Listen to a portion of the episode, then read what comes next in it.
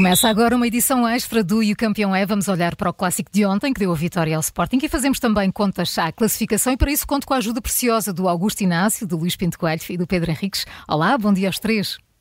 Bom dia, bom dia. Bom, dia. bom dia. Bom dia. Augusto Inácio, começo por ti. 2-0 foi o resultado final. Foi uma vitória justa e categórica, a do Sporting? Disseste tudo, justo e categórico, isso mesmo. Bom dia. Bom dia. Uh, Deixa-me dizer que foi, foi um, um, jogo em que o Sporting surpreendeu, uhum. principalmente com a inclusão de dois jogadores, o Jânica Tama a fazer o corredor direto quando esteve lesionado e não tinha sido. E Eduardo Quaresma, a grande surpresa, porque o Atos à última hora não pôde jogar, Diomante passou para o, para o centro da defesa e o Quaresma ficou central do lado direito. E sinceramente, eu temia por aquele lado que o Porto pudesse aproveitar porque tinha Galeno em grande forma e podia desequilibrar para aquele lado. O que é certo é que o Sporting, coletivamente, e esses jogadores em particular, fizeram um jogo extraordinário e não deixaram realmente o Porto fazer, fazer a diferença. Uh, Deixa-me dizer também que o Porto empresta sempre a cada partida uma intensidade muito boa e muito competitiva. Ora, uhum. o Sporting igualou essa competitividade, superiorizou-se ao futebol do Porto e coletivamente acabou por ser melhor. Com lançamentos rápidos para o Guilherme, o Sporting foi sempre uma equipa muito mais poderosa e muito mais perigosa.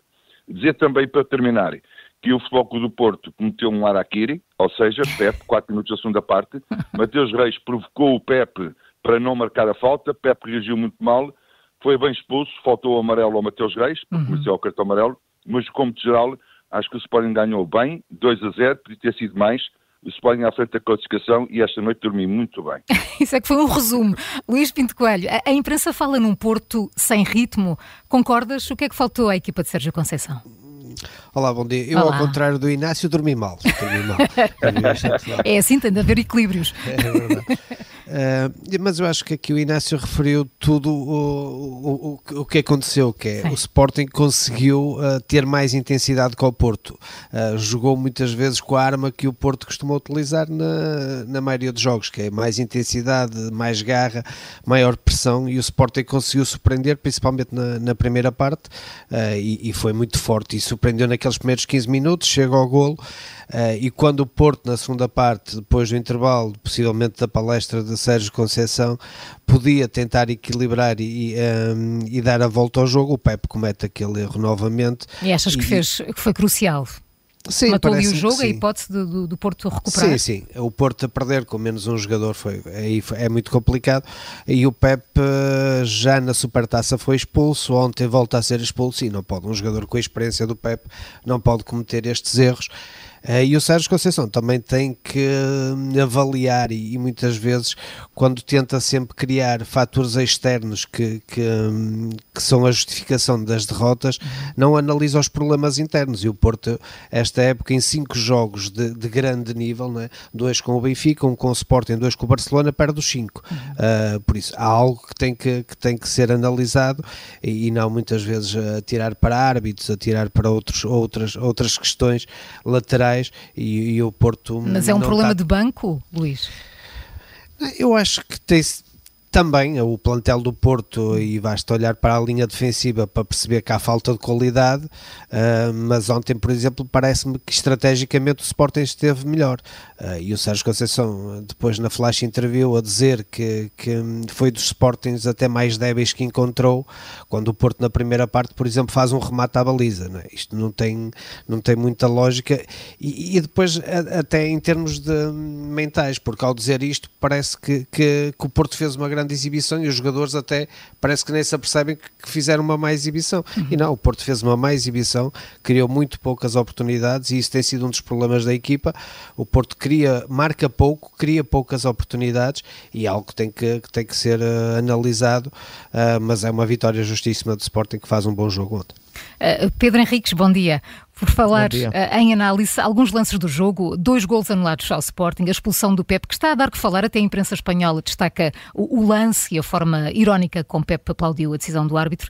Uh, como é que avalias a arbitragem? No caso do Pep, Mateus Reis devia ter visto o amarelo? Uh, bem, em relação à arbitragem, incluído o VAR, correu bem. Uhum. Incluindo o VAR. Sem VAR era complicado, porque as duas, primeiras, as duas decisões principais deste jogo no meu ponto de vista. o golo anulado ao Sporting ao minuto 45 e o golo e a expulsão do Pepe uhum. são o VAR que, que achacam.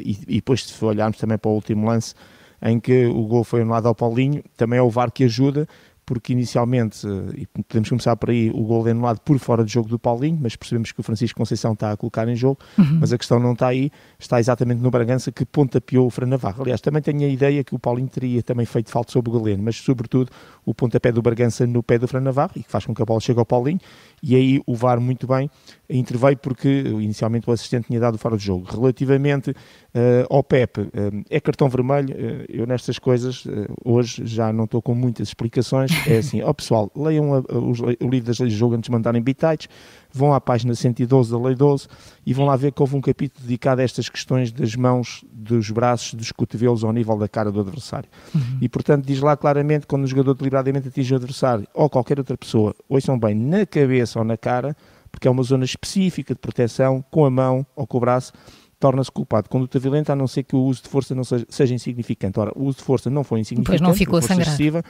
e há um aspecto muito importante, é, é, isto é, a gente ensina isto aos candidatos. Olha, quando vês um jogador a saltar no ar e a acertar, que não é o caso, a acertar com o cotovelo na cara de um adversário, olha, não olhes só para o cotovelo, olha para a mão. Se a mão estiver aberta, claramente que foi sem querer e foi no momento ah, do salto. Se eles fecharem fechada. o punho, pois. é sinal que querem atingir uhum. o adversário, porque é isso que é intuitivamente que se faz, uhum. que é uhum. fechar a mão para ser mais duro a zona de impacto. E foi isso que o Pepe fez, ele é deliberado no gesto que faz e acerta com a mão fechada na cara do Mateus Reis.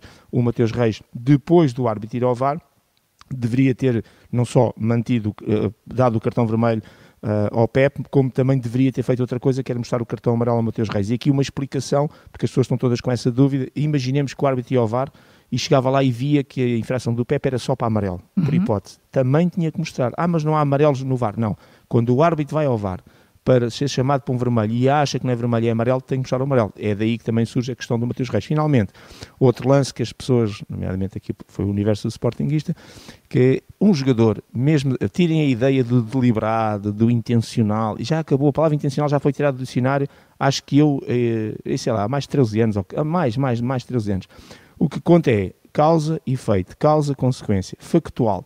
O Quaresma, mesmo sem querer, no ato de corrida, quando o Mário se vira, toca com a sua perna no pé esquerdo e sobretudo na zona do joelho, lateralmente do, do jogador do Futebol Clube do Porto e uh, do João Mário. E faz, uh, e faz com que o jogador do Futebol do Porto seja derrubado e caia e não pode seguir na ação. E portanto há uma falta atacante só detectável no vídeo árbitro.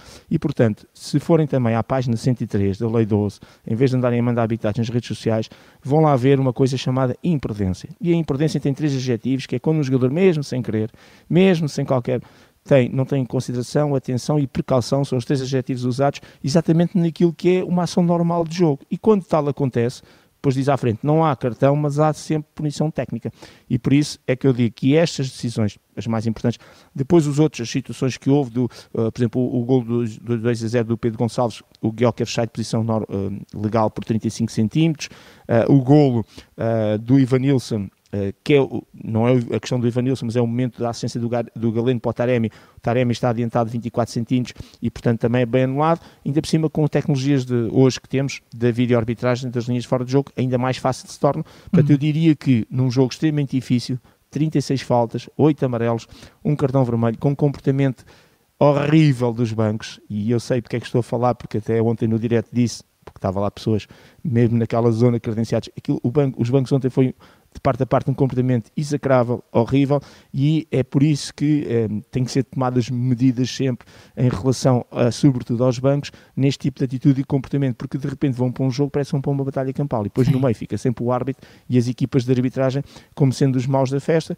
e aqui dou razão ao Luís Pinto Coelho. Eu acho que, neste caso com o Porto, mas podia ter sido com o Sporting, como pode ter sido com o Benfica, todos vivem do mesmo mal. Em vez de estarem sistematicamente a mandar farpas sempre para o exterior, vejam os problemas internos que todos uhum. têm e resolvam-nos, que é muito mais relevante, importante e mais útil do que estar a tentar este, este tipo de jogada psicológica que é disfarçar muitas vezes os problemas que internamente o clube tem para passar sempre para a questão da arbitragem e dos árbitros. Não quer dizer que não haja erros dos árbitros, que não haja árbitros incompetentes e que de forma normal isso também seja clarificado. Agora, houve aqui claramente uma arbitragem que, no meu ponto de vista, não é ela que tem uh, o motivo e a razão, de, uhum. neste caso, da vitória do Sporting, é? como podia ter sido ao contrário. Inácio, muito desta vitória leonina deveu-se às escolhas de Ruben Amorim, mas também a Iócaras. Foi ele a claro. figura do jogo, ele que, só a título de curiosidade, tornou-se no terceiro jogador do Sporting em 30 anos a marcar e a assistir nos jogos eh, com o Porto. Era, Tu estás a tocar nos pontos certinhos, sabes? Tu? Ainda bem, olha, preparei-me bem. Preparaste bem, mas deixa-me dizer que o Sporting coletivamente foi uma equipa muito forte. Uhum. E depois, individualmente, sai este ou aquele jogador. Uh, Miguel Queres é realmente aquela, aquele, aquele jogador, como se costuma dizer, o Sporting acertou na mousse. Acertou realmente no ponto de lança que precisava para o tipo de futebol que pratica, precisava no ponto de lança daqueles que é um autêntico bicho do mato ele, ele rompe uma defesa, ele parte uma defesa toda, ele desgasta uma defesa e depois tem a capacidade ainda disso tudo, da força que tem, ainda ter discernimento e força ainda para matar a baliza.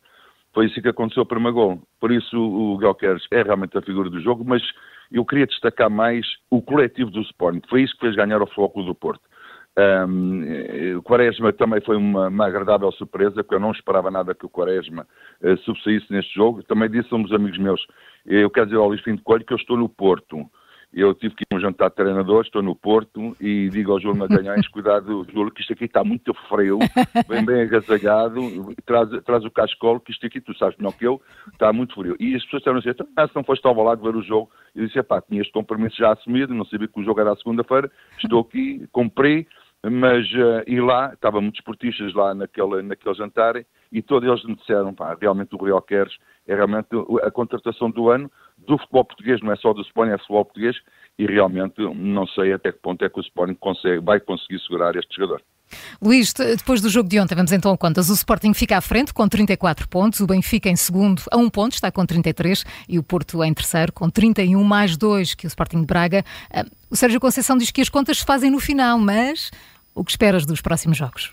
Sim, isso aí não é, e não é muito cedo eh, e já claro na próxima jornada pode, pode, pode, pode mudar, acontecer assim, mudanças claro. uh, e incluo o Braga aqui, porque acho que as quatro equipas vão, vão estar eh, numa luta acesa até à Está parte tudo final. muito tac-a-tac, não é? 34, Sim. 33 até a parte final do campeonato. Uhum. Eu acho que o Porto tem uma certa vantagem no mês de janeiro, fevereiro. Uh, o Porto já está fora da taça da Liga, não vai à final fora da taça da Liga. Uh, nas competições europeias vai ter menos dois jogos do que os restantes uh, adversários, quer Benfica, Sporting e Braga. E esse período o Porto poderá, e o Sporting também, por exemplo, vai ter três jogadores fora que são preponderantes agora no, entre o mês de janeiro e fevereiro para a taça africana e asiática. E o Porto aí pode pode, eh, pode ter aqui alguma vantagem e, tentar encostar ali na frente ou até ultrapassar. Mas acredito que vai ser um campeonato, se calhar, decidido mesmo nas, nas na última jornada ou nas duas últimas Isso é jornadas. bom, é assim. Sim, sim. São é sempre bom. bons esses, esses campeonatos. Vamos então ao vosso campeão, Pedro Henriques, comece por ti. A quem queres dar nota? Olha, eu dou dar nota uh, na sequência à arbitragem deste fim de semana. Nós hum. tivemos dois jogos uh, que eram complicados à partida e o de ontem foi bastante intenso, que foi o jogo do Braga-Benfica, que teve uma arbitragem muito positiva de Luís Godinho, e ontem uma arbitragem que, com, incluindo o vídeo-árbitro, acabou naquilo que é, ou que são, ou que foram os lances principais, sair por cima, no meu ponto de vista, nomeadamente nestes que tivemos aqui a escalpelizar, e depois quem quiser ouvir mais por menor, já temos aqui o podcast O podcast, exatamente, disponível. o teu podcast. Mas isto, isto para dizer que... Uh, acabam por ser eh, duas arbitragens, no meu ponto de vista, que acabam por ser competentes e daí eu dar uma nota 17, porque este fim de semana quem tiver razões de queixa, que olhe mais para dentro do que propriamente para razões externas, porque acho que estão aí, se calhar, as resoluções dos problemas e não na questão da arbitragem. A arbitragem foi boa, foi positiva, foi competente e, no meu ponto de vista, um, quando assim é, o futebol sai beneficiado. Portanto, vou dar uma nota claramente positiva. Vou dar um, ali um 17, pronto, um 17 para a arbitragem. Um 17.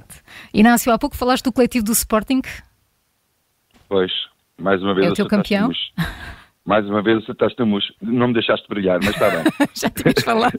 Eu só apontei, só registrei. Não, há, duas, duas notas de 18. Uhum. Uma para o Ruben Amorim, eh, porque montou uma estratégia muito boa e incentivou os seus jogadores para uma, uma exibição coletiva bastante forte e categórica.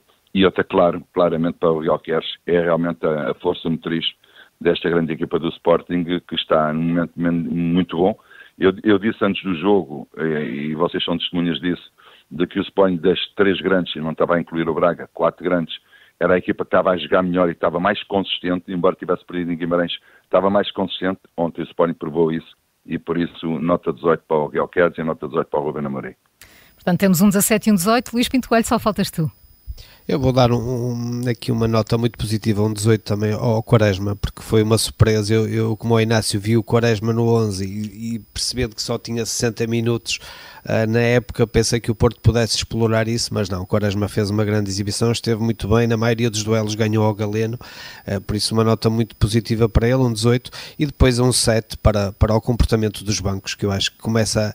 Já é cansativo, acho que uh, não, não dignifiquem nada depois no final do jogo outra vez questões entre o treinador do Porto, o dirigente do Sporting. Sim, não é essa a imagem que queremos passar, não é? Não é essa, e, e não, eu às vezes questiono os, as pessoas que estão no banco devem ficar mais cansados com, com os jogadores, porque constantemente em correrias, a levantar-se, a protestar, é, o viver o jogo intensamente não significa que se tenha que fazer sempre estas posturas, por isso um set para o comportamento dos bancos. Chega ao fim esta edição do Campeão é que está de regresso às 20 para as 7, portanto à hora habitual. Augusto Inácio, Luís Pinto Coelho, Pedro Henriques, muito obrigado aos três. Um bom dia. Bom dia. Bom dia.